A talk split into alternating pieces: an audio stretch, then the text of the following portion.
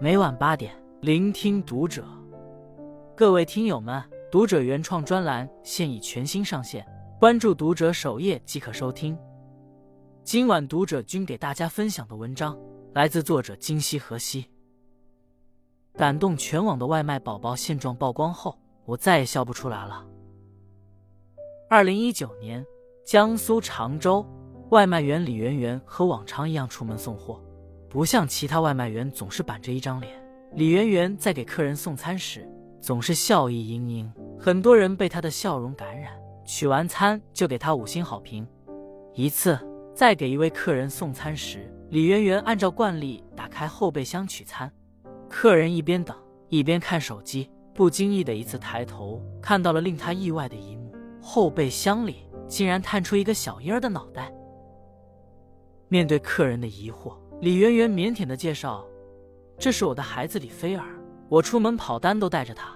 孩子看上去只有几个月大，一双漆黑的大眼睛又圆又亮，樱桃小嘴嘟嘟翘着。看到陌生人时，孩子没有怯声，反而咧开嘴角笑了起来。那笑像是从阿尔卑斯雪山吹来的山风，带着治愈人心的温暖和力量。客人不禁打开相机，摁下快门。”捕捉到孩子纯真无邪的笑容。照片经允许被发到网上后，李菲儿一夜爆火，无数网友被她的笑容感动，又乖又漂亮，笑得真灿烂，简直是个天使宝宝。但也有网友质疑：多危险啊！这么小的孩子也带出来送外卖，万一出事怎么办？面对质疑，李媛媛格外坦然：“谢谢大家的关心，因为我从小是留守儿童。”尝遍心酸，所以再苦再难，我都不想让自己的孩子重蹈覆辙。因为妻子的工作无暇顾及年幼的孩子，李媛媛便主动承担起奶爸的责任。风里雨里，李媛媛带着李菲儿穿梭于城市的大街小巷，走遍繁华的万家灯火，身后背着孩子，心里揣着牵挂。李媛媛的外卖之路无限延长，李菲儿也在父亲的后备箱里。一天一天长大。咦，那个藏在爸爸后备箱里的女孩长大了。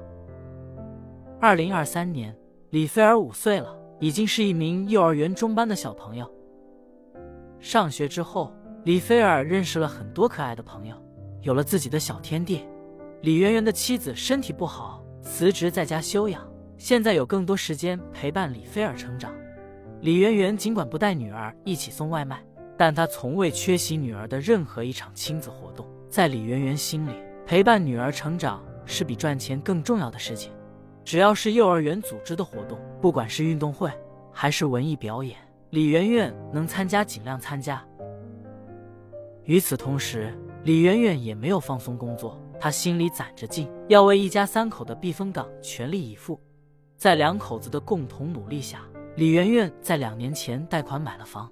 虽然是老旧小区，但房子在二零二三年进行了翻新。最新曝光的视频里，李菲尔和妈妈在还未装修完成的新房里奔跑追逐，开心嬉戏。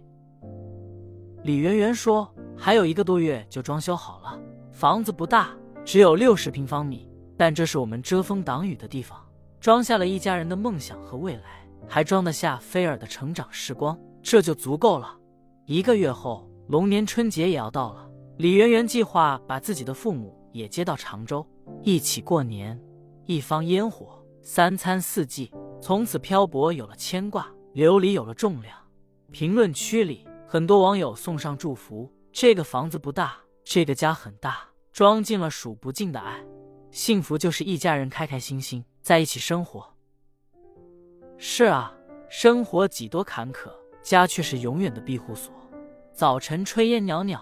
有人问你粥可温，晚上灯火长明；有人为你一路风尘，扰攘红尘。凡夫俗子奔波半生，所求不过一个家。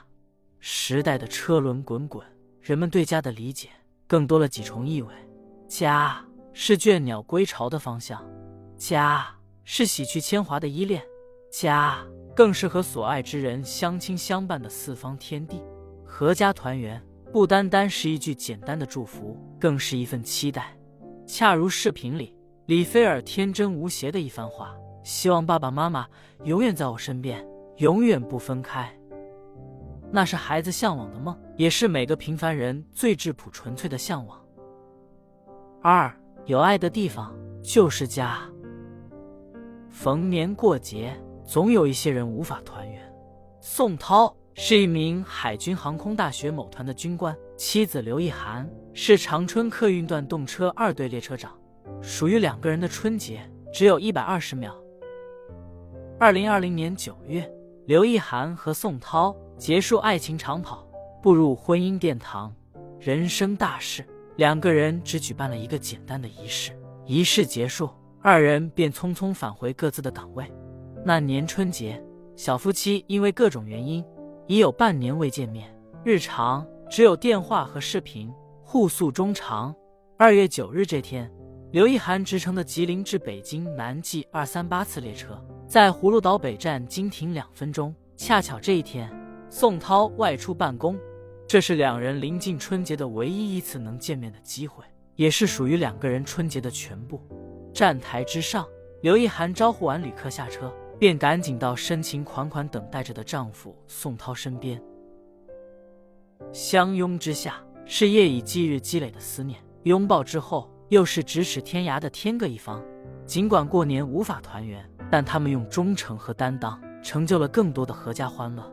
而像刘意涵和宋涛这样的人。还有很多，在海拔四千二百米的四川省甘孜藏族自治州石渠县，年轻的气象人迎雪而动，为保障数据采集传输稳定，认真清理雪盖，维护观测场设备。